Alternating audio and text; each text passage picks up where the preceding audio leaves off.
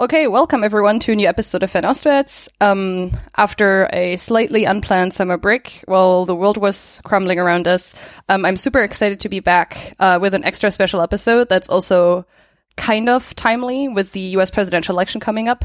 Um, with me, I have at a very safe distance of several thousand miles, or hundred, hundreds of thousand miles probably, um, Graham Webster, who's a research scholar and editor of, the DigiChina project at Stanford University's Cyber Policy Center. Hi. Hey, it's nice to be here.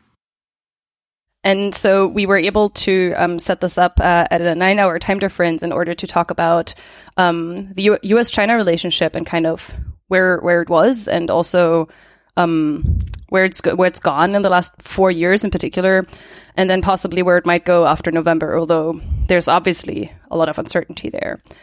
Um, so just for starters, uh, Graham, I was wondering how you would kind of assess the relationship as it is right now. Sorry, well, if any, if you ever hear uh, some little ear flapping or anything like that, that's my dog Frida. Uh, she's accompanying me here in the bedroom in Oakland, California, uh, which is the room where my partner is not working. So it's fun to uh, to do this with you. Uh, you know, as you mentioned, everything is so up in the air at the moment. Um, for people in the U.S., we just have.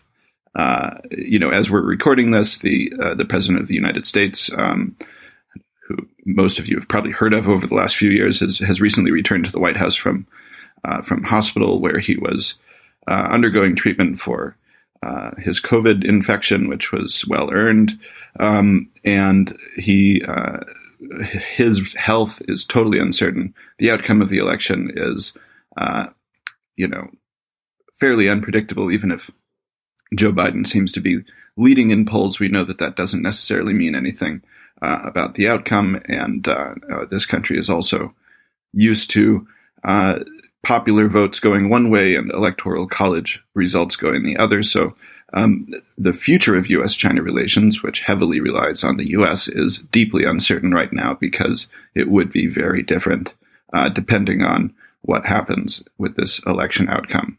Uh, but what's interesting is, you know, four years ago, right about now, uh, there are things that a lot of Americans thought needed to be changed uh, in U.S. China relations.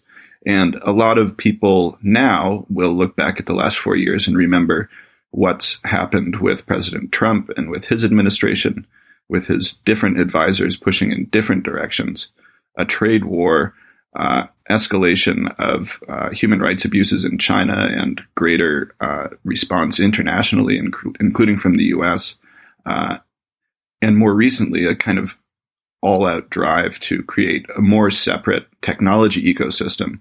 This is something that I think the US is pushing uh, in a rapid way, but also is being pushed on the Chinese side.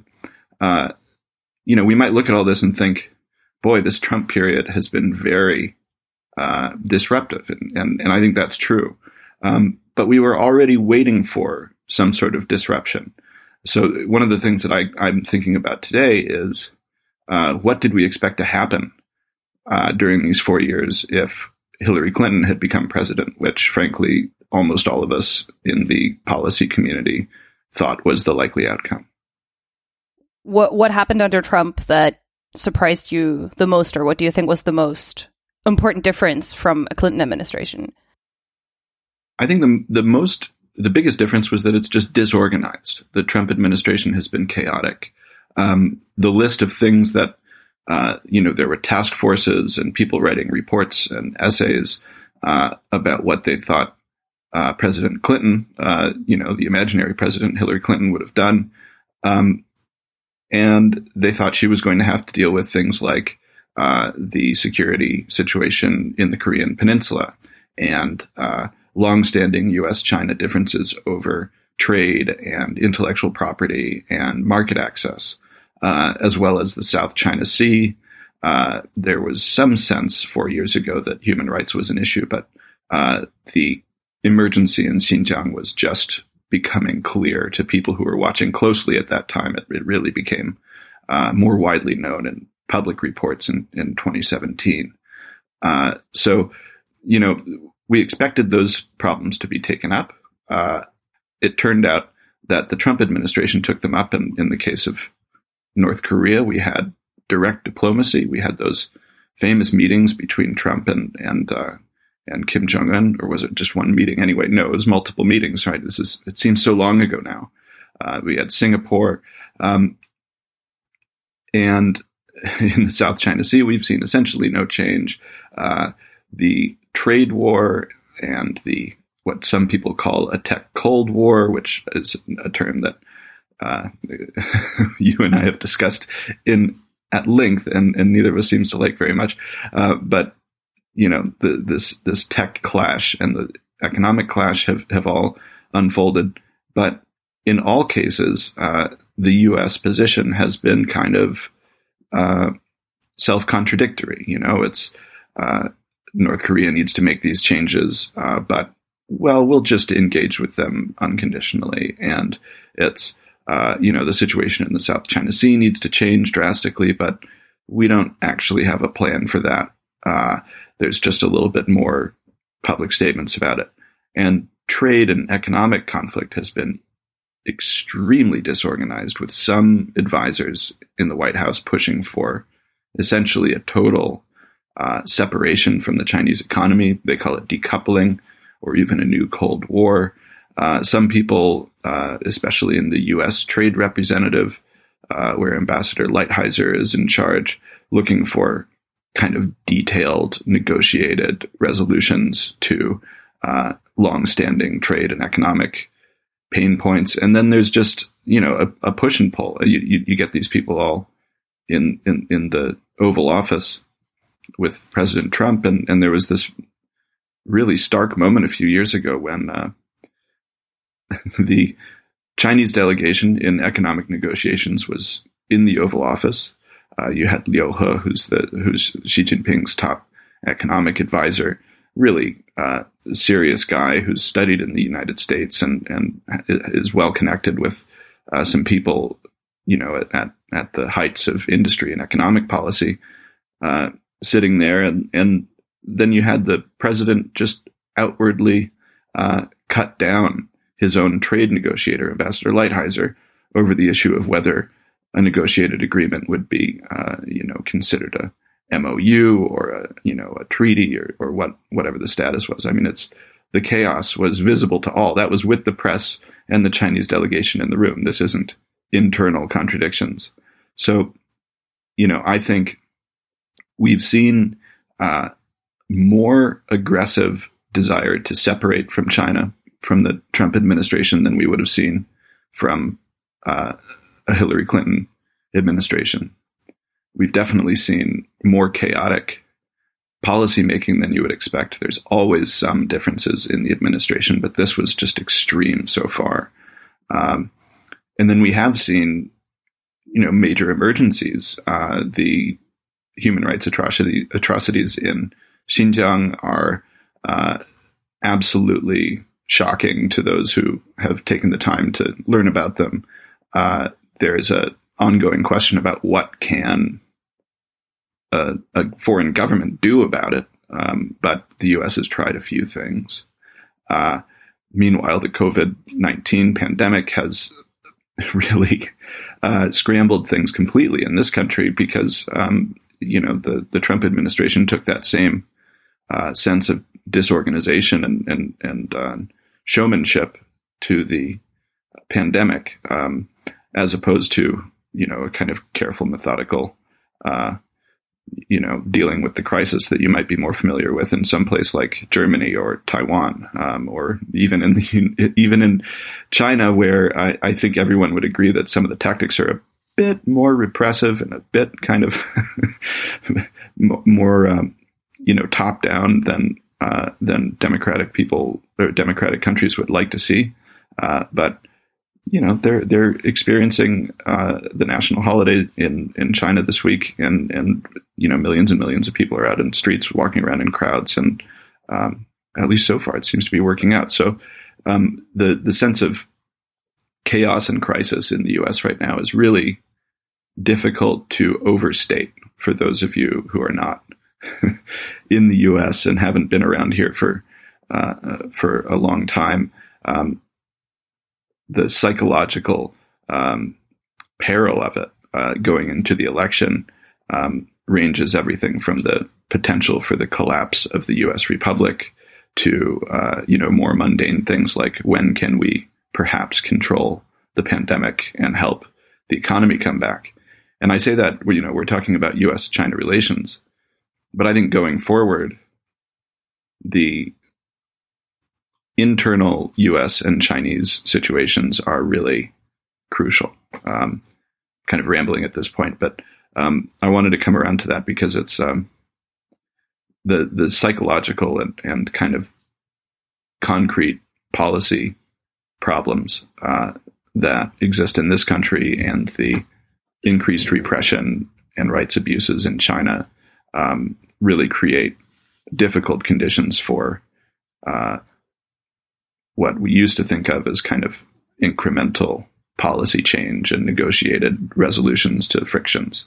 We're in a situation now where things are much more dramatic, and it's hard to imagine exactly how they can be dealt with calmly. Yeah, I mean, there's um, what one thing I've heard people say is that U.S.-China relations right now, the bilateral relationship right now, is at the worst point it's ever been at since the two countries re- reestablished formal diplomatic relations, right? Like several decades ago at this point. Um, w- would you agree with that? Like, do you think this is like the lowest point the two countries have been at in their bilateral relationship? And and if yes, what like how can you tell? Like, no, like, and if yes, what are kind of the areas where you can tell? Is it that the governments are not talking to each other anymore? Is it that they're so fundamentally not at the same on the same page? Is it that the interests are fundamentally so at odds? Like, what makes it such a low point right now between the two countries, Be- beyond the chaos that's coming and, and the increasing repression when we're looking at the two sides individually? Well, I think it's it's indisputable that the relationship now is more uh, hostile and has a darker outlook than any time since normalization of ties, uh, which is in the late 70s. Um, I think it's easy. You know, I'm, trying to avoid lowest point because what does this mean? You know, what do you want? A high point in a relationship? Uh, does that mean uh, engaging despite differences and ignoring those differences if, as if they don't exist? Uh, you know, does it mean kind of disregarding, um, you know, security or human rights uh, differences or, or market fairness differences for the sake of a high point in a relationship? I don't think that's the desired outcome from my perspective as, you know, someone who prioritizes kind of human outcomes in, in my outlook. Uh, but you know, I mean, going back to that that thought experiment about the expected world uh, for many of us when we thought Hillary Clinton was going to be president, I already believed um, in 2016 that the U.S.-China relationship was entering uh, its greatest period of transition since. Uh, not just since normalization, but since the period of uh, Nixon and Mao. Um, and you know, this is well over 50 years ago now. Uh, the but it's worth reviewing what happened. I mean, Nixon was famously an anti-communist uh, figure, and he was uh, when he was vice president uh, under Dwight D. Eisenhower, he was you know trotted out to to make strong anti-communist statements. Um, the status quo in the United States uh, after the founding of the People's Republic in 1949 uh, was that the U.S. recognized the Republic of China, which was then headquartered on the island of Taiwan.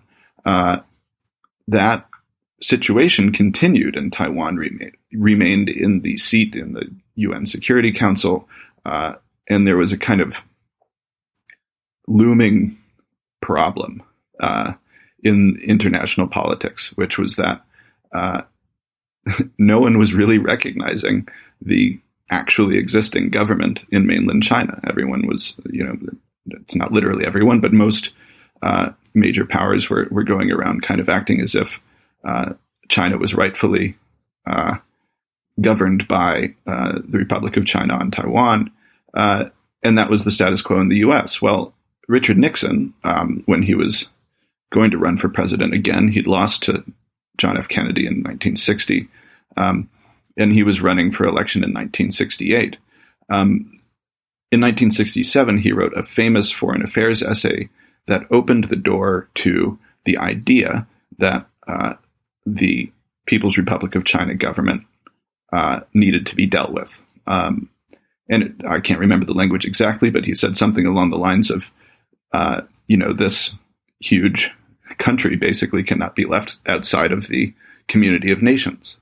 Um, and when he won election in a frankly extremely uh, stressful um, period for the United States, 1968 was um, remembered around the world for various types of things, but in the United States, um, there was, um, you know, there were massive uh, uh, civil rights demonstrations and assassinations, and there were uh, there was a, a huge amount of violence outside of the Democratic Convention in Chicago. There was uh, a dispute in the Democratic Party, um, Nixon being a Republican. In the Democratic Party, there was a dispute between the anti war, anti Vietnam War activists and the kind of mainstream. You know, all of this led to the Nixon administration, and he early on uh, basically asked his people to look into opening ties with China, and that's what they did. Um, and you get this saying, only Nixon could go to China. Um, but really, what was going on uh, was not that, well, you had to be an anti communist to open ties with China. It was that uh, China could not be ignored anymore. And there was a strategic uh, shift in that China was more distant from the Soviet Union, uh, and the United States, in its Cold War logic, wanted to, uh, you know, use that difference to make the Soviet Union weaker. And so they opened relations uh, gradually, first in secret, and then in a famous meeting uh, between Nixon and Mao. Uh, and basically, over a period of a decade, from an idea uh, to secret meetings to uh, famous meetings on the Great Wall uh, to normalization, which was completed under President Carter. So, you know, that's an immensely important period. And it, it laid out this structure where uh, the US and China would put aside certain differences, and among them were the status of Taiwan.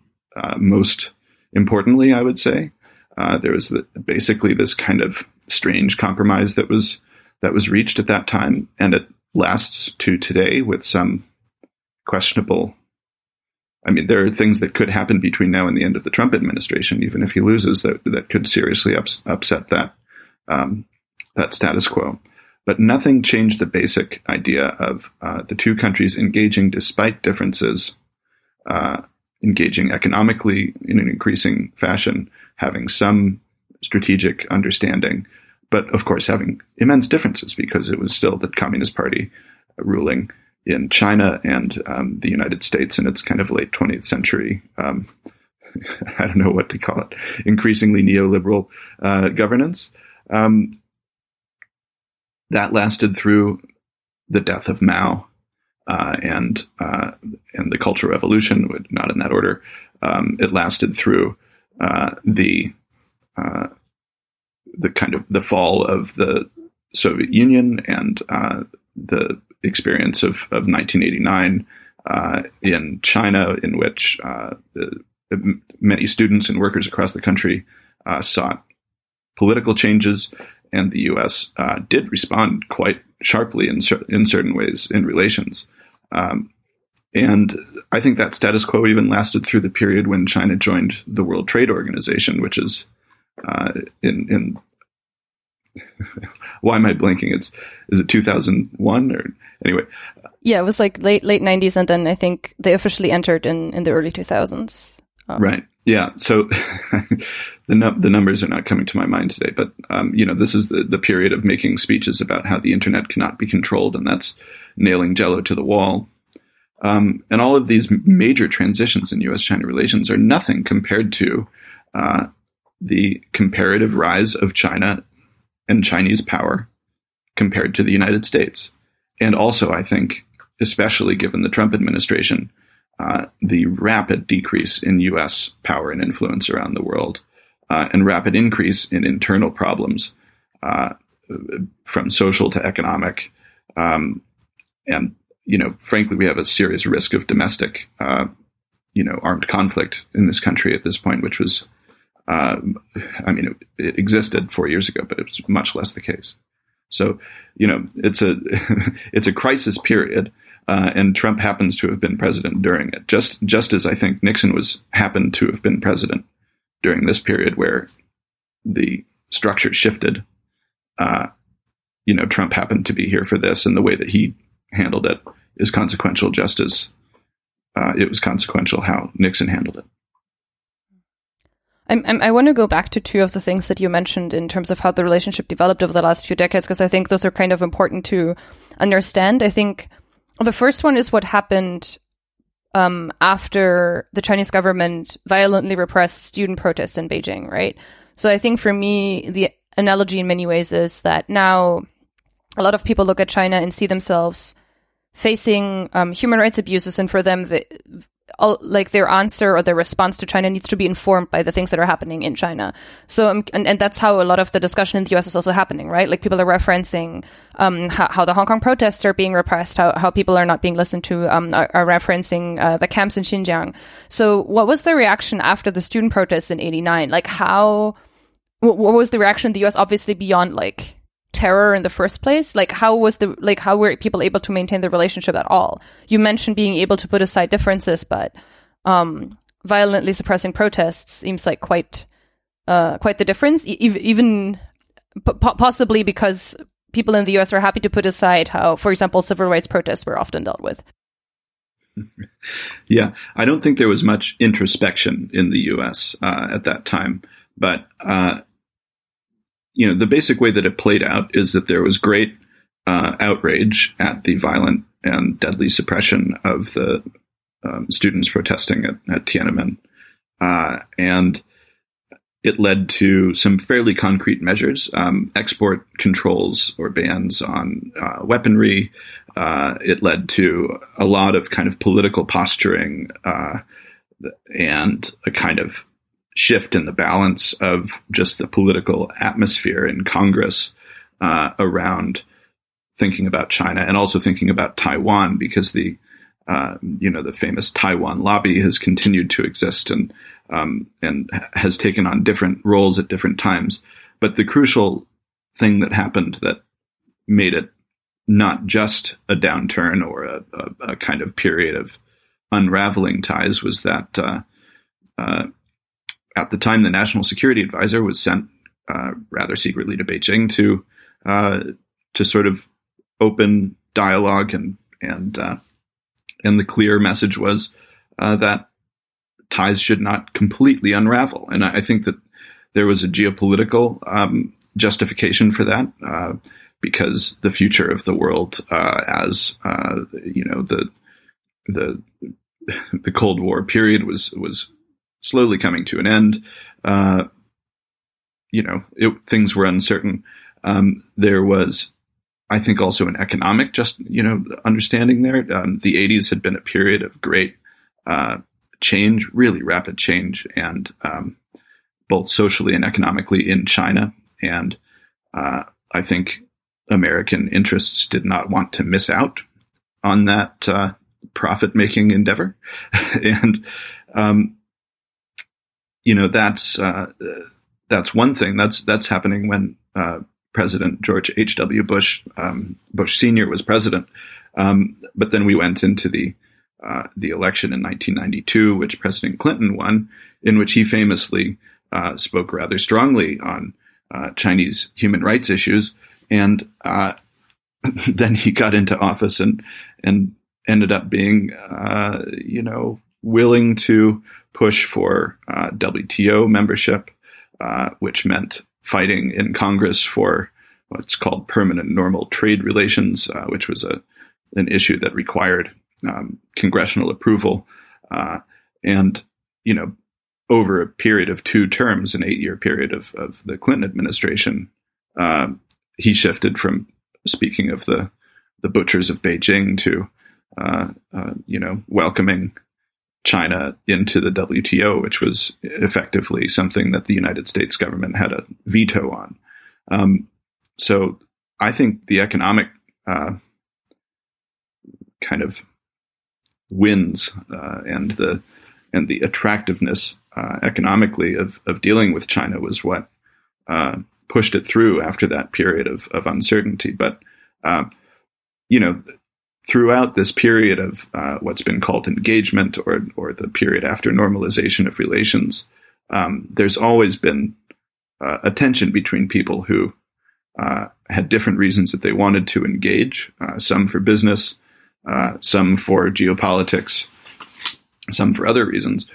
Um, and then there were also people who had been, uh, you know, basically determined that the People's Republic of China was a brutal regime and that it was the enemy of, uh, you know, a good vision of the world, um, or more narrowly, it was the enemy of uh, the autonomy and, and well-being of, of uh, Taiwanese people or you know people living in Taiwan um, there was a lot of disagreement. It's it's never been a, a sort of settled issue uh, what to be done about China policy in the U.S.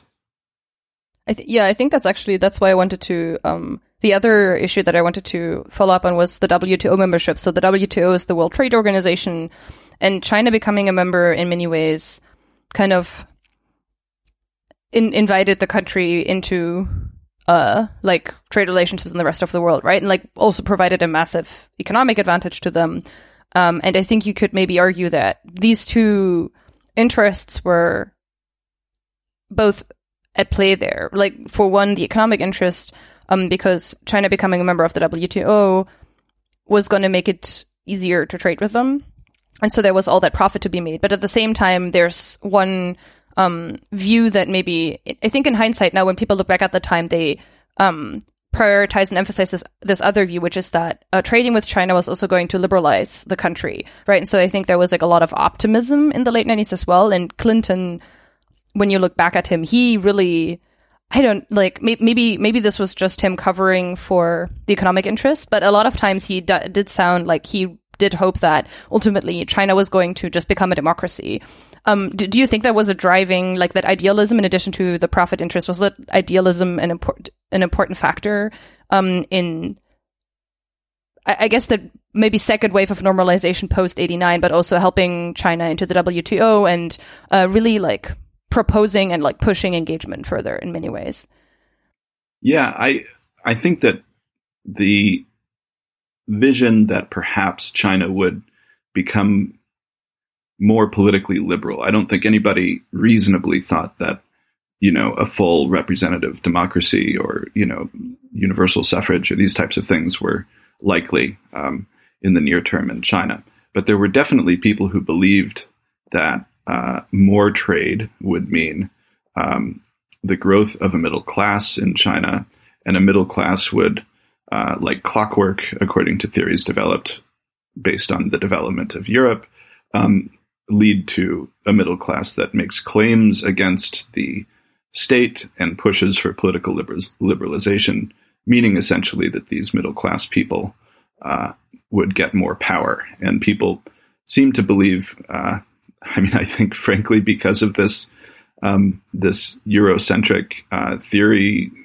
the body of theory that many people will have will have read at that time uh, in college, you know, they believe that you know maybe it would just getting rich would lead to getting democratic. Um, I don't think a lot of actual China specialists at the time believed this, um, but I do think a lot of kind of general policy uh, practitioners and, and, observers believed that that was a good possibility.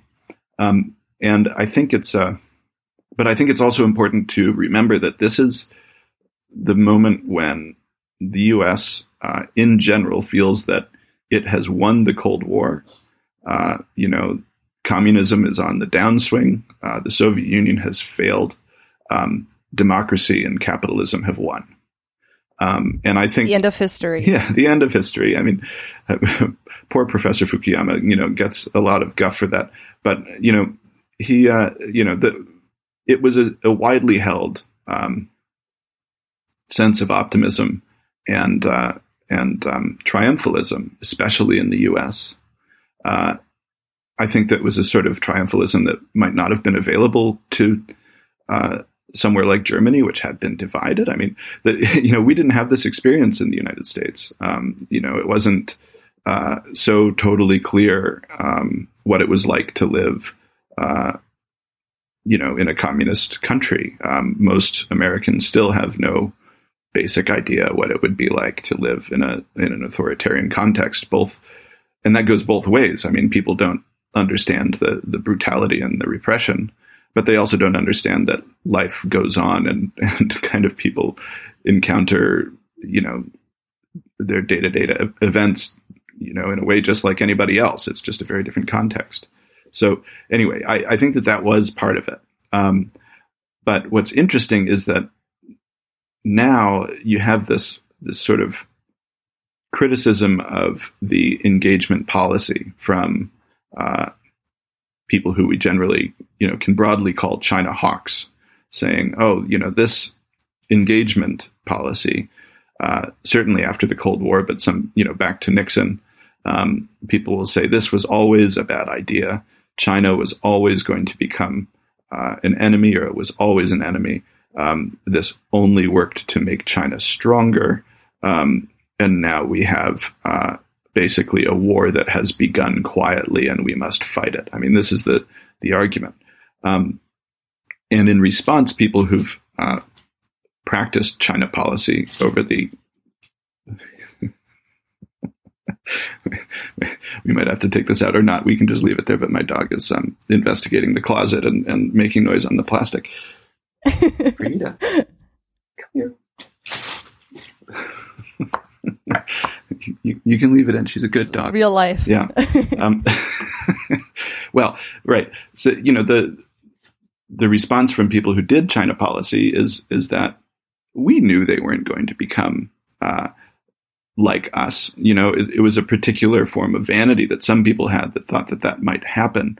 Um, and that and the argument is that there have been great gains both for uh, the welfare of Chinese people and um, you know, and that the regime is more uh, you know open than it used to be. That was an easier argument a few years ago, right? I mean, the, it's it's really a, a time when uh, y- you know it's hard to argue one way or the other what the relationship is in China between economic prosperity and, and uh, political regime direction. Um, but I certainly don't think that the people who dreamed that economic prosperity would lead to liberalization were totally wrong uh, or totally right. I'm, it's you know the dynamics, the power dynamics in Chinese society are complex, and I don't think it's linear like that. And I also don't believe that um, it was knowable in the 1990s or the 1960s uh, what would be the direction of China's geopolitical uh, positioning. And I still think, you know, as a good example, it's not very knowable now. I mean, looking forward, uh, I, I think the most dangerous people in the Trump administration when it comes to China are those who believe that there's already a war happening, right? That so a lot of the Trump policies that are most extreme uh, are only rational if you take the assumption that US China war is an existing fact and that it's just an early, uh, quiet stage of war. And that's where, you know, if you want logical justification for totally unraveling um, the technological ecosystems, well, that would make sense. If, if you, if you know, you know, if it, it, it as a thought experiment, if you know for sure um, that the two countries are going to enter a, a prolonged period of conflict and war, uh, yeah, it probably makes sense to have a different way to make your widgets and and um, to innovate things and, and and to keep secrets from each other.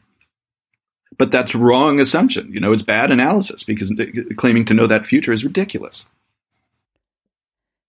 Yeah, I guess also in many ways it's it's it's weird because we were just talking about the optimism in the late 90s and the early 2000s and thinking how we got from there to here because there was I think also if we just look at how things have developed in China there was a period of more openness. I think that's without a doubt, right? Like especially the early 2000s there was in in many ways those predictions bore out, but then I guess kind of in the last 10 years at this point, eight to 10 years, there's been like a change both within China, but also there's, I think, definitely been a change with it, with how people in DC see China. So I think maybe they've come to see China more as like a rival and a threat. And I guess if you think that, and if you think, like, I guess that's where this view of China and the US being bound for conflict is coming from, right? Yeah, I mean, I think there's there's a few drivers of that, um, and two I think are totally reasonable, and and one I think is uh, debatable. The, the the reasonable ones uh, are that the Chinese economy and government and military are becoming more powerful in comparison to the U.S. than they used to be. That is a kind of fact that could have been predicted. Um, you know, we're looking at about one fifth of the world population. Uh, I think the U.S. is, you know, something like five percent.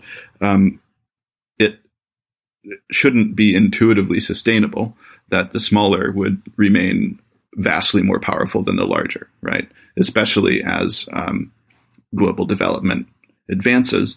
And to argue that China should simply not have developed um, is pretty indefensible too, because this this involves the prosperity and and, and, and well being of a billion people, a billion plus people, and, and their health and their happiness and, and their ability to, uh, you know, thrive in the way that everybody deserves to. So, yeah, you would expect that the government of such a country would gain more power. Uh, the second thing that makes sense is that, oh, so, you know, gain more power and therefore it just has to be dealt with, right? Um, it can be dealt with in uh, confrontational ways, it can be dealt with in negotiated ways. All of that is both two ways and contextualized by, you know, geopolitics in the literal sense of where everybody's situated and, and all of the, uh, you, you, know, how much does the U.S. believe it needs to keep forward the defense line in the Pacific? Does it have to go all the way to uh, Japan and Taiwan, or would would the United States be safe uh, holding the line at Hawaii? I mean, these are real discussions. Um, the second thing that's very real is that, um, as you were just mentioning, there was a period of, um, you know, in the kind of mid to late 2000s, where it seemed as if the Chinese government might be getting a little more politically open. Uh, you know, the the golden era of uh, Weibo online, where there was a fair amount of uh, quite public criticism of various government policies. Uh, you know, uh, the the period before the Olympics when there was a, a both a charm offensive, but I, I think also a um, you know a real energy among many Chinese people for uh, openness to the world and and kind of being less um, less isolated than had been the case. Um, and that period of openness disappeared. You know, um, the and people have different ways to to to position the transition there, but you know, I think it's fair to say that uh, soon after the Olympics, things seemed to be in question, and by the time the the Chinese government and the Communist Party uh, dealt with the um, 2012 transition from Hu Jintao's group to, Xi Jinping's group, and, and that uh, you know people on the outside will often forget that um, this was an extremely perilous moment. I mean, there was um, you know what it's kind of hard to tell now, and hopefully we'll know more about this in a couple of decades. But uh, you know, there was an enormous power struggle within the party. Uh, people may remember the the famous, um, you know, kind of celebrity official Bo Xilai, who had been involved in all sorts of skullduggery, and whose wife was, uh, you know, attached to the killing of a, a, a British businessman, and and uh, and a, a, security chief ran to the U.S. consulate in in uh, in Chengdu, and all sorts of dramatic things happening. And then Xi Jinping prevailed, uh, became uh, head of party and government, uh, and engaged in, in, a quote unquote anti corruption campaign that was also a political purge. Um, and that, you know, really uh, quite um, disruptively in terms of Communist Party uh, norms, uh, went after very high level officials. Um, uh, and that's something that, so it, it may not be a surprise if you take that into account, if you take the leadership crisis of, uh, of the early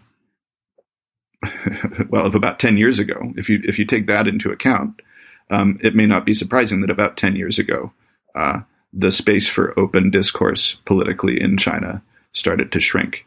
Now, it wasn't guaranteed that it would keep going in that direction as it has. I, you know, every now and then you see something that's a little bit that looks like a tiny uh, reopening, but frankly, for ten years, it's every time that you look and you see a change in the degree of repression or openness in China, it's toward more repression and less openness.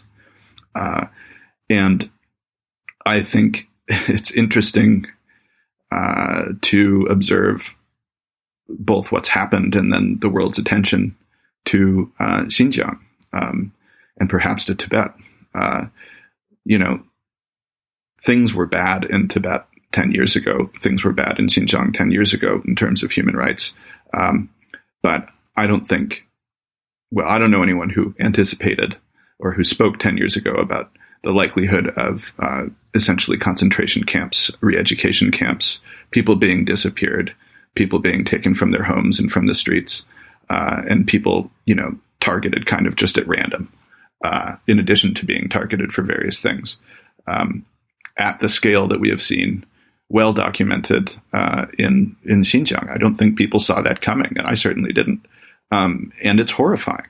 And so, you know, that's that's the second thing, right? The first thing is the power change. The second thing is uh, Chinese governance has gotten uh, less free, more repressive, and, and um, more offensive to the sensibilities of uh, people who care about human rights and democracy. And the third thing that's, I think, debatable, but really animates Washington, is the notion of ideological competition around the world. Um, and I think it's debatable especially in the context of the Trump presidency. Because if, you know, if you're going to make the case, if you're sitting in the White House right now, and there are people, well, I don't know, maybe they're being quarantined at home now, but there are people in the National Security Council who think that they are going around fighting for uh, for freedom and democracy and human rights around the world. Uh, but you know, they kind of fail to look down the hall and see what the people uh, are doing inside the United States.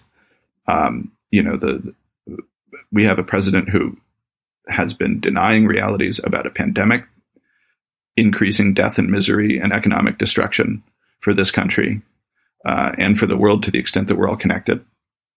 Um, a president who is literally actively encouraging people to vote illegally twice uh, encouraging people not to trust in the uh, outcome of the election, um, and encouraging white supremacist armed gangs to stand by. Um, this is not uh, a credible proponent of an ideological stance that is distinct from authoritarian rule. Um, you know, okay, uh, end of speech about the democratic terror um, of Donald Trump, but that's real. Is there an ideological competition? Maybe. I mean, you know, it's. I think I'm. I'm more uh, optimistic about Europe holding the line on democratic norms, um, even though various problems are experienced. Yeah, I, but also on the ideological front, I think often I, have tried explaining this to people in the US a lot, and often people get very upset because when I explain this, they feel like I'm equating the United States, which of course is so much better than the authoritarian country China, with with, with authoritarianism. Um, and I think one one thing that's worth adding here is that you don't have to say that the US is somehow exactly the same as China to say that everything that's been happening makes it impossible for the US government to take any credible stance um, on these issues, right? And I, I, think, for example, there has been New York Times reporting on how the Trump administration has gravely undermined U.S. diplomatic efforts in the rest of the world. So I think that's like an important, like, I think, regardless of where you stand on to what extent whatever Trump is doing, like, I think, regardless of how you evaluate these things, the fact that this has undermined U.S. perception, like U.S the US image in the rest of the world is just a fact. And I, I, think maybe this is especially stark from Germany. This is a thing that maybe is not always as obvious from the United States. Yeah, well, I mean, it's obvious to a lot of us, and then there's a lot a lot of us, meaning U.S. citizens who uh, don't see it that way, and and that's a reality that we have to deal with, and I find it hard to uh, to fully understand uh, what what are the implications. I mean, we've had political divisions before. Um, that you know that Nixon period was pretty bad. I mean, the the U.S. Uh, you know what's traditionally known as the civil rights movement, um, as if it, there was only one, and and uh, um, as if it kind of concluded and everything was okay. Uh, but you know the civil rights protests in the '60s, uh, largely for um, improved rights for African American citizens, uh, were extremely contentious, and they were opposed by uh, violent armed gangs. Right? I mean, this is not something that is um, new for this country, um, but it is something. You know, I'm 36 years old. I was born in, in the early 80s. Um, leading up to, uh, and and I suppose you you might not know I'm white, so that's a relevant fact. Um, and I grew up in a fairly white town in in Colorado, in Boulder, Colorado. It's a very beautiful place with universities and government labs and that type of thing. But not a lot of uh, uh, not a lot of Black Americans live live there, um, and not a lot of um, kind of ideological or educational diversity in, in in the kind of fancy little town of Boulder. So you know, there were things that people like me who try to be open minded were very sheltered from uh, until more recently. And I, I, think that that's, you know, some people are irritated with the use of the term reckoning, uh, but that's certainly what it has been for a lot of uh, white people who were not uh, paying attention to the ongoing uh, problems of, of race and, and injustice in, in this country. And, and now a lot of us are paying attention and, uh, and are trying to do better. But there's also a lot of people who are determined to deny the problem and to say that uh, you know the the folks who anyway this is all a hell of a lot about the United States. But again I think that it, looking forward this is why I keep coming back to the the internal dynamics whether it's uh, you know Xi Jinping continuing to become more repressive more brutal uh, and you know more controlling uh, at the top of the party and and uh, flowing down through society, and the U.S. society and, and political sphere in in chaos and divided between uh, there's sort of the regular divisions, and then there's the special insanity of Donald Trump, right? I mean, we could have a um, you know a regressive conservative, um, you know, moderately pro racist uh, Republican president, but instead we have this one who's both emphatically, uh, you know, pro-racist and emphatically, uh, you know, anti-progress in any kind of discernible way. And we haven't even mentioned the climate. I mean, this is a, um, you know, we all live on a planet together. Both the Americans and the Chinese live here, and everyone else. Um, and I'm in California, where we're having uh, fires the size of which have not been seen in a very long time, um, many times ever in the historical record. Um, you know, China is going to experience enormous drought problems and, and water disruptions, in addition to the huge amount of pollution that has been outsourced to China over the years through this economic growth.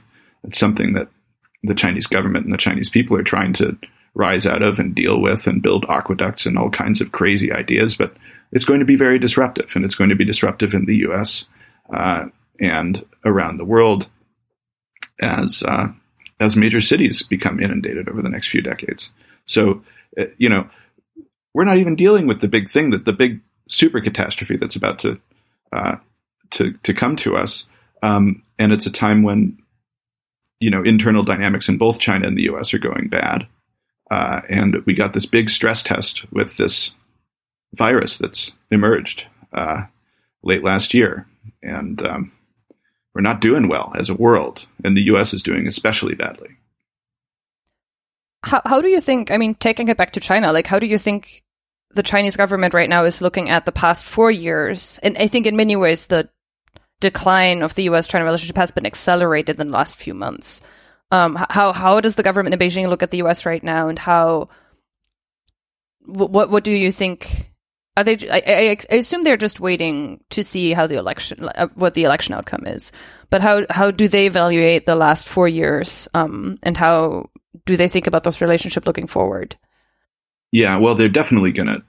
They've got to wait and see right now. I think that you know, uh, basically try not to let anything go super bad uh, before the election, uh, and then evaluate must be their strategy. And I think they've been um, in that kind of holding pattern for quite some time um, and trying to manage uh, disruptive moves from the U.S. side in a way that doesn't excessively close options for a future that might not have the same people in power in the U.S.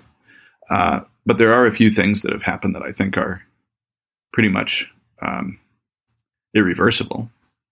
Um, one is that the way that the US government has used its sanctions powers to target companies like Huawei uh, and smaller tech companies uh, over both kind of geopolitical questions and human rights questions um, has absolutely underlined, and I think irreversibly so, the need from the Chinese government perspective to have uh, independent supplies of uh, crucial high tech components like semiconductors and um, uh, you know and anything else basically that they would rely on U.S. controlled supplies for, and that's uh, you know they're not going to turn back if if uh, Joe Biden becomes president and they say okay Huawei you can buy these chips, which by the way might not happen. I don't know exactly what would happen, but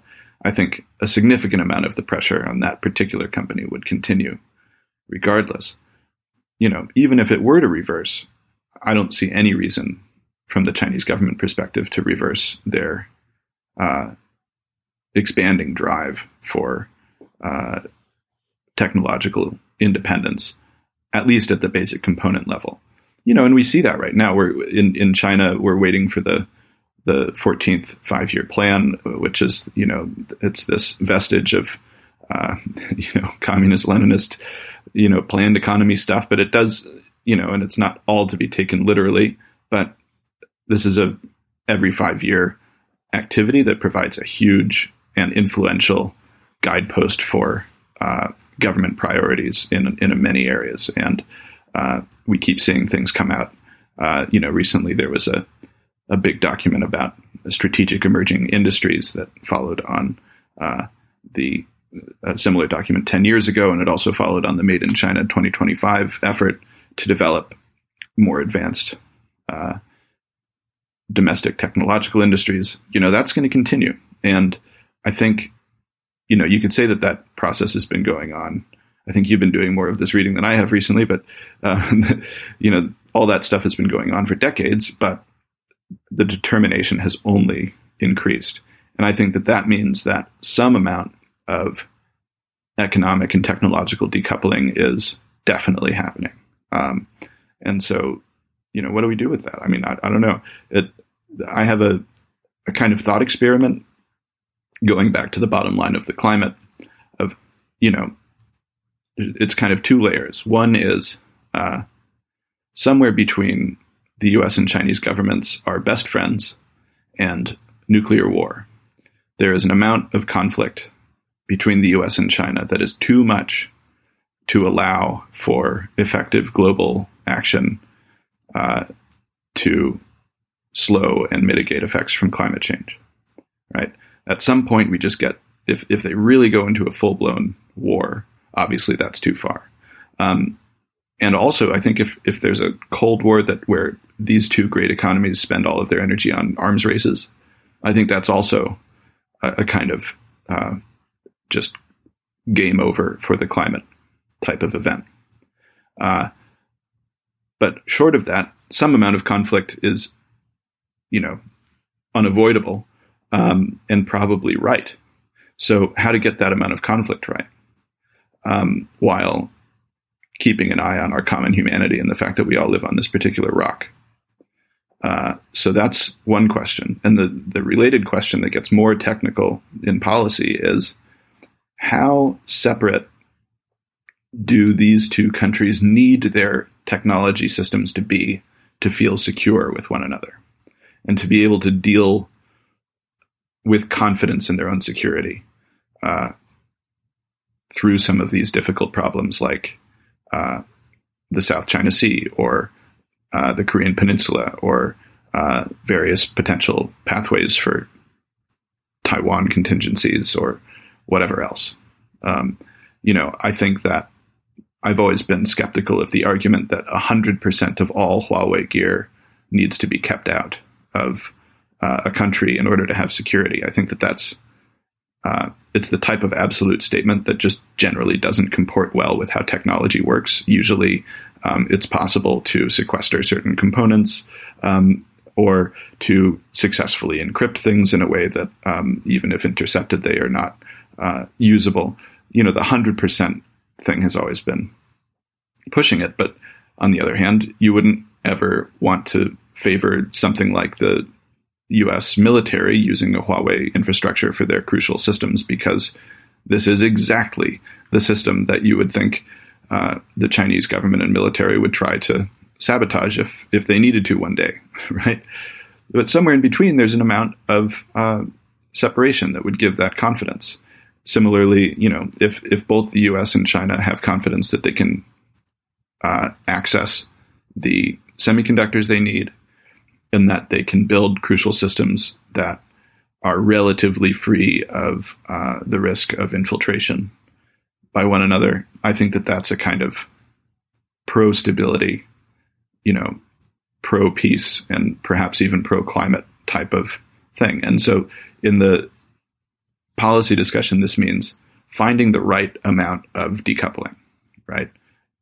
Don't go all the way like some of the crazies in the White House want to do, uh, but respect that, uh, as we've discussed at length in various times, there is mutual vulnerability. Um, and it has to be dealt with uh, for these systems to be able to deal with each other in a more rational and less panicked way.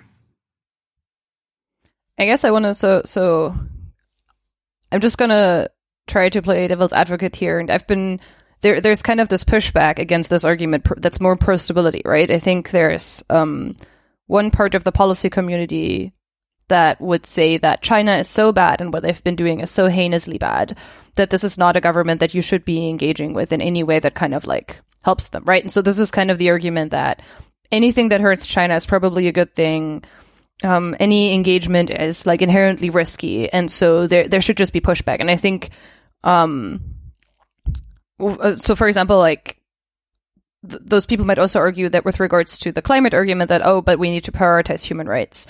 Um, I guess one question that I have in that regard is: is that a strategy that is realistically going to lead to anything? Because in many ways, I guess Trump has been especially chaotic, but in many ways, they've been trying to do a lot of things that just kind of like hurt China, but they haven't really gotten anywhere. So is this a strategy that could actually get anywhere, or at the same time, I guess this is maybe I'm this is in many ways the enga- like how I read the engagement argument sometimes as well, right? Because often proponents of engagement will also say that well, you need to be able to work with the Chinese government, um, firstly to be able to cooperate with them on global governance, but also secondly to maybe have some positive effects within China.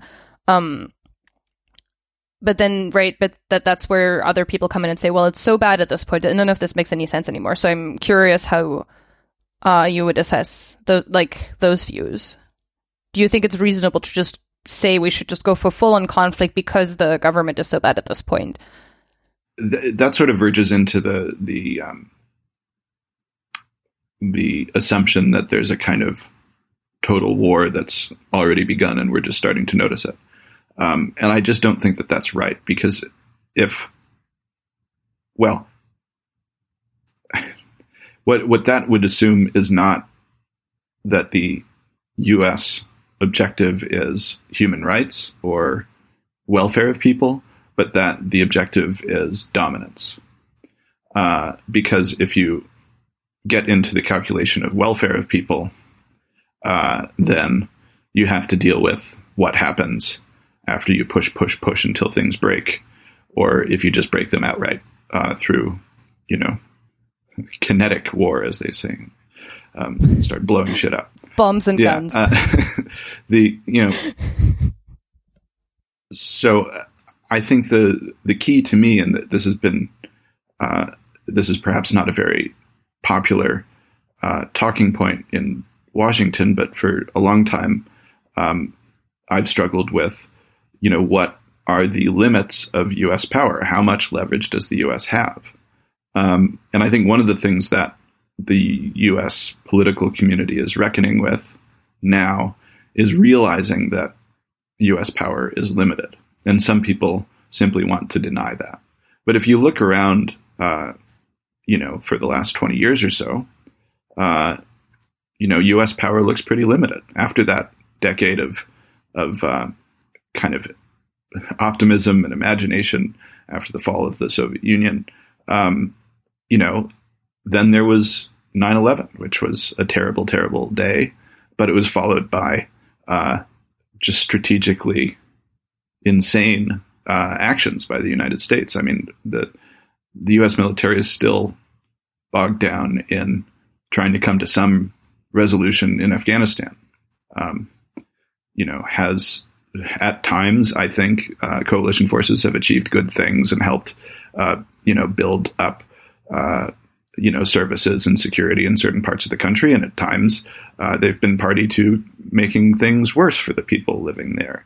Um, and you know the security effects for U.S. people, which is supposedly the job right of the U.S. military, um, are mixed. And then that's not even to mention the just total strategic blunder of um, the George W. Bush and friends uh, war in Iraq. Um, you know, essentially, that's two examples of how the U.S. didn't get its way. If you look in in the Asia Pacific, uh, you know, the U.S. prevailed uh, mostly. well, the U.S. and China, let's say, prevailed over Japan uh, in various ways in the Second World War. But you know, aside, you know, is Japan doing exactly what the U.S. wants? Not all the time. Uh, then there was the Korean War. Um, you know, the the UN forces led by the U.S. Uh, fought essentially to a stalemate with uh, the North Korea side backed by China. Uh, remember, we had an actual U.S.-China war not too long ago. People seem to forget that. Um, the status of Taiwan has not been fully um, with U.S. preferences. Uh, outcomes in Vietnam were certainly not what was preferred by the U.S. government. Uh, you know, we just keep going around. The the ability of the U.S. government to enforce its will elsewhere in the world has never been all that great. And if you start think, thinking about, I mean, there's the joke about a, a, a land war in Asia, right? It seems like a bad idea, right? If if the U.S. wants to try to just change. okay, my dog is uh, is sleeping and she's barking in her sleep. I don't know if you can hear that. yeah, I could. I, I thought that was her comment on land war in Asia. yeah. oh, good Frida. That's a good dog. Yeah, to, to all you listeners who are not dog people, I apologize, but this is extremely cute. Um, okay, it's just limited, I think, what the U.S. can do, and so I, I look at what's what they've tried. The Trump administration have tried on uh, the human rights emergency in Xinjiang, uh, and it's pretty weak. I mean, there there've been a number of there've been sanctions on some surveillance tech companies. I think that serves decoupling more than it serves human rights in Xinjiang. Uh, there have been, I think, more targeted efforts to uh, to I don't know exactly what the status is right now. It's shifted a couple of times recently, but anyway, to to block imports of uh, cotton products that come from uh, Xinjiang, where uh, there are very credible reports that forced labor, um, you could say slave labor anyway, uh, people who've been forced into these camps uh, are and probably don't have the chance to leave uh, are working there. So you know, I think that's an actually really direct and and very good uh, measure. But that's you know that's around the edges. Oh yeah, I was going to say you could argue that the, the current government isn't even trying that hard to do anything about Xinjiang, right? Like it's it's unclear to what extent the Trump administration is actually interested in changing anything about that situation. Um, and then there's there the, we haven't even talked about the trade war, and we probably won't be able to because I know you have other um, other engagements after this. But um, is as far as my understanding goes, there are people in the Trump administration whose aim with the trade war is basically to entirely change China's economic system, which I guess speaks to everything you were talking about earlier about how there needs to be a recognition that U.S. power is limited, right? Like, and I think maybe that's like one of those moments where the the goal is just so unrealistic that that, that also means that the policy isn't really going to go anywhere, even on a point where maybe the, there is actual will within the Trump administration to change China. They probably would like it better if China was like an economy that's more akin to the United States, but that doesn't mean that that's a realistic outcome. Yeah, I mean, I, I think the it's been very hard to assess the uh, the the trade war, or I, I tend to call it a trade and economic confrontation because I I like to keep the word war for things that are warlike. Um, but uh, you know, what are the goals? And here the answer is not determinate. I mean, it's sort of there is a it's it's a non-coherent answer because there have been different goals from different people. The president talks about uh, getting rid of the U.S. trade deficit with China, which most economists think is ridiculous. I mean, it's not what just because you buy more from one country than they buy from you doesn't mean that you're losing. You get stuff when you pay for it, and that stuff has value. I mean, it's not that hard. Um, and then there are people who are, you know, more on the page of traditional, uh, you know, economic nationalism, uh, who are trying to get better reciprocity in market access and, uh, you know, ensure U.S. access to markets for for the big companies. And, um, you know, it must be said that this is also an effort to just extend U.S. economic dominance uh, you know further and deeper into the world than it already has gone. Uh, it's not necessarily a moral good, but anyway, some people think it's a U.S. interest. Well, that hasn't worked um, because they got this phase one trade deal, which addressed none of the structural problems. Uh, and then they said they were going to do phase two, but you know it was always very doubtful, and now it's completely uh, lost. But you had these people, you know, the the balance the trade deficit people, and the let's get more fair market play and more market access people basically fighting against one another. So the US never had a coherent goal. And if you're negotiating and, and the Chinese side will just say, well, which which do you want? Okay, like we can budge on some of these things if it's so important to you. You know, okay, let's play. Uh, but the US didn't have a real position. And if they did for one negotiation, then you would get a situation where the president undermines the negotiator uh, publicly. So, you know, forget about it. It's been totally incoherent. Um, it doesn't mean that the issues have gone away. Uh, the interests in the U.S. who want market access are still there. Um, and I think that it's possible to pursue that type of policy goal in a more coherent way uh, through, you know, I mean, so four years ago, we used to talk about things like a bilateral investment treaty, which was uh, you know, they were negotiating drafts of this thing, and and it was going to include various uh, kind of changes to the negative list, which is this list of industries where China bans uh, foreign investment or puts heavy conditions on it. Um, you know, this it was a, a bit by bit negotiation over a bit, a bit. Um, you know, and that we we had controversies like should it be a treaty or an executive agreement because treaties need approval of the U.S. Senate, which is a problem for everything.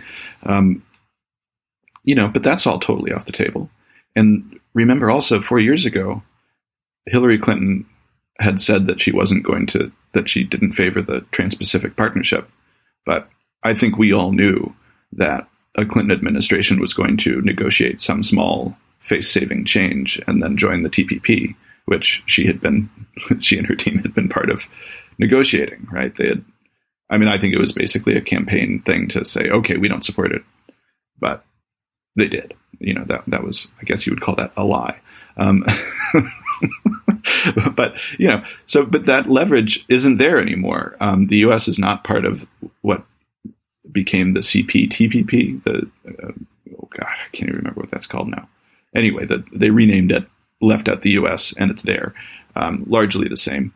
The U.S. could join that, and you know, again, four years ago, there were people in the Chinese government who were thinking about TPP as a possible uh, target to drag the Chinese market toward reforms that they thought were necessary to get China through economic pains that still exist, debt problems, and um, you know. Uh, structural issues and, and, and other things like that. I mean, there's a struggle to change there. It's not like Xi Jinping can just say, "Yeah, let's do it," and then everyone will just fall into line and nobody hurts and nobody pushes back in the Chinese system. Um, but the U.S. has been absent, I think, from that type of actual, uh, realistic hardball negotiation because uh, the Trump administration has undermined itself constantly.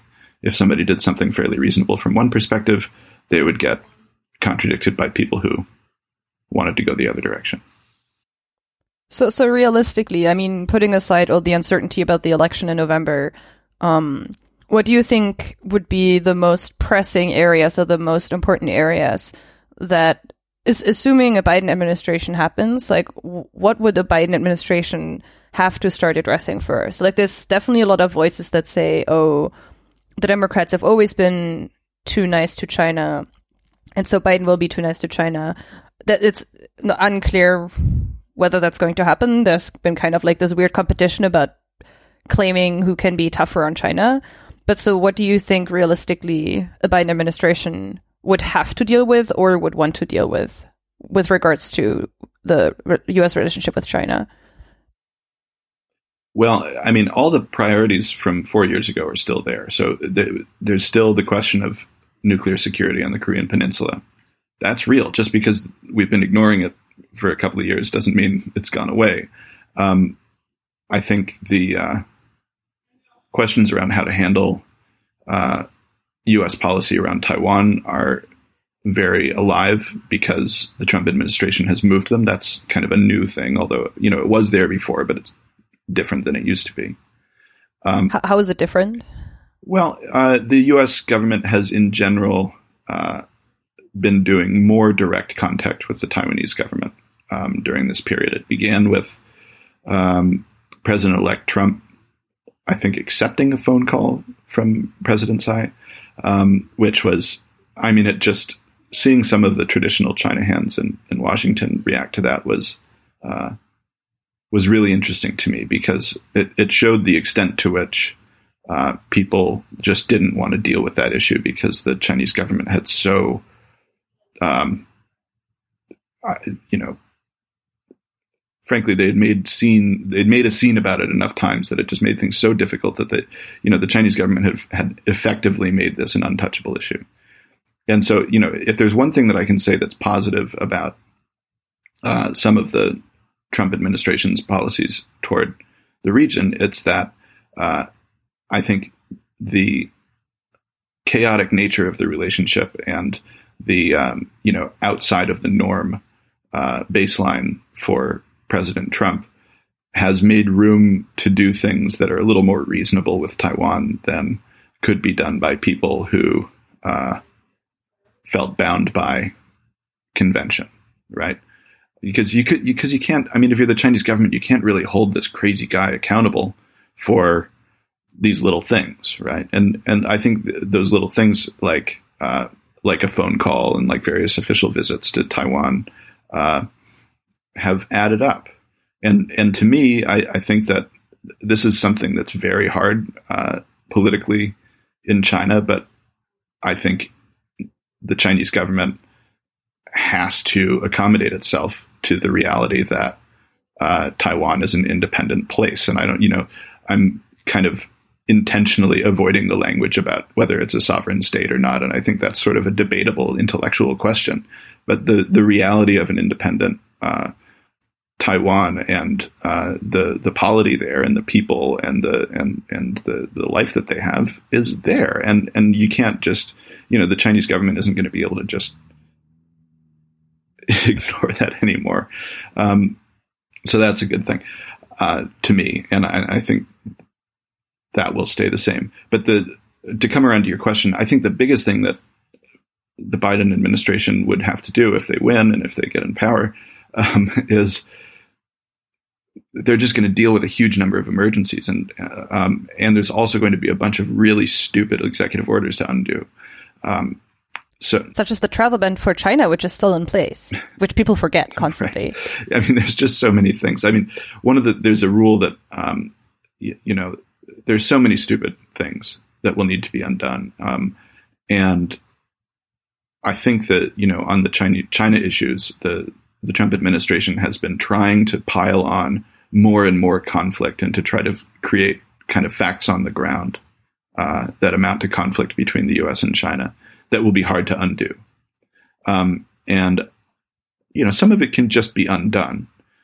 But you know, you have these sort of supply chain security rules, and you have the the various sanctions for various reasons. And th- there's going to be a temptation if there's a different administration in January to uh, to use those stupid policies and the reversal of them as leverage and try to get concessions from China on some of them. So I think the wise way to do it would be to just unilaterally reverse some of them and then negotiate on the walk back on some others, right? Especially the tariffs. I mean, the tariffs are so harmful um, to U.S. interests and to allies and to you know trust among traditional friends of the U.S. government. Um, they're going to want to reverse it, but I don't think they're going to want to reverse it completely without getting anything, right? There's still going to be negotiation, and that's going to take time because the Americans are going to have to get their shit together, and the and the Chinese side are going to go through 15 rounds of this and that, and you know that's not going to be instantaneous. Oh, and by the way, this pandemic isn't going to be over in January. Going to have to deal with that. Uh, you know, I think that's the. It, frankly, if uh, Biden becomes president, the obvious first thing to do is uh, to get the U.S. back uh, in a situation where it can move forward, whether you know economically in terms of you know healthcare and dealing with the pandemic. Um, we may be in a situation where uh, a full blown political war over the size of the Supreme Court needs to happen. I mean, I'm telling you, for those of you who are not watching closely the internal dynamics of the U.S., um, or even if you are, there are parts that are just looming. And you know, uh, what what day is it today? Is it the sixth of October? Um, you know, I don't know what's going to happen later today or tomorrow. Uh, it could be President yeah. Pence. Uh, you know, if if the elder president who is infected with this virus that goes hard against people like him uh, succumbs. It's you know less likely given the medical care he gets, but who knows what the hell's going on? I mean, it's we have a highly chaotic period, and, and that's what the Biden people are going to have to deal with.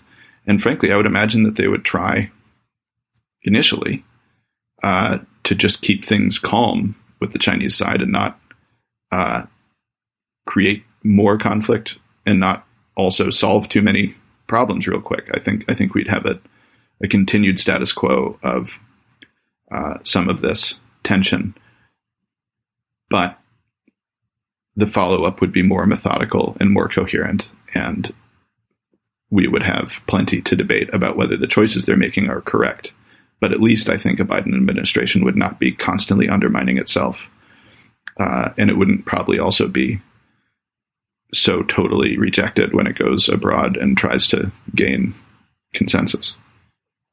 Um, yeah, so basically, just a follow up question to that then is um, Is there, for example, uh, speaking as I am in Ber- Berlin, is there a role for Europe in that? Like, do you think Europe would or could play a more important role in the U.S. China relationship as an ally to the United States under a Biden administration, or how, where do you see Europe in that in that regard? Well, I certainly think it has a, a role um, in in U.S. China relations, regardless.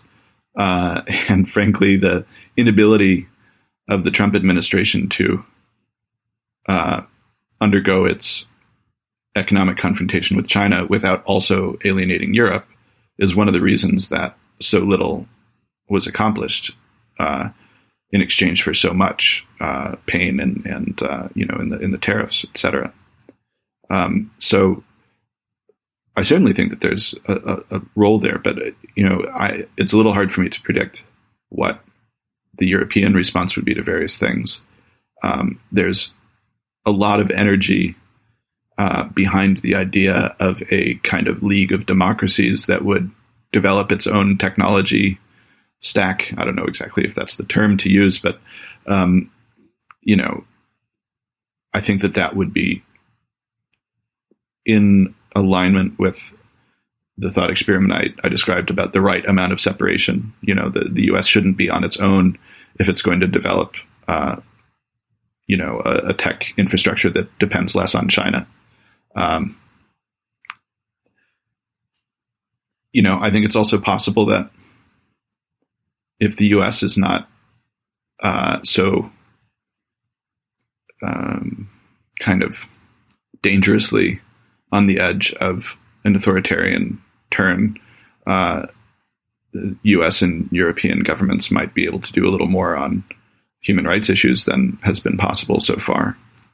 Um, but I mean, yeah, it's hard for me to think past the like handling the election. Hopefully, um, I mean, my hope is that the outcome is so clear that even these people who want to deny the results will not be able to. But I, I that's a kind of optimism that I don't actually believe. It's just a hope. Um, and then you know, and then we have months of chaos uh, if there's a new president. If Trump wins re-election, um, you know, we are in an emergency of the magnitude that has I don't think anybody, you know, that anybody's lived through in, in my generation or my parents' generation. I mean, uh, biggest emergency since World War II. uh, and we're right, we're right on the edge of it. I mean, we might already be there. Uh, but if, if he wins re-election, it's just completely unpredictable. U.S. China relations is kind of a third order problem because we're looking at uh, descent of the U.S. into, uh, a, I think, a different form of government. Essentially, uh, I th- we're looking at pretty. I mean, NATO might cease to exist. Uh, you know, I don't, I don't know what Russia does at that point. I mean, it's the worrying about things like trade wars is silly at that point. Um, and uh, so we shall see. Yeah, I mean that that's why I wanted to talk to you about this before the election. But um, it is true that in many ways it's hard to make predictions on any of these issues right now. Um, so uh, thanks a lot for talking through them with me. Anyway, I really appreciate it. Yeah, it's been a pleasure as always. Thanks again so much, and enjoy the rest of your day. Okay, you too. Good goodbye, everyone from from me and Frida the dog.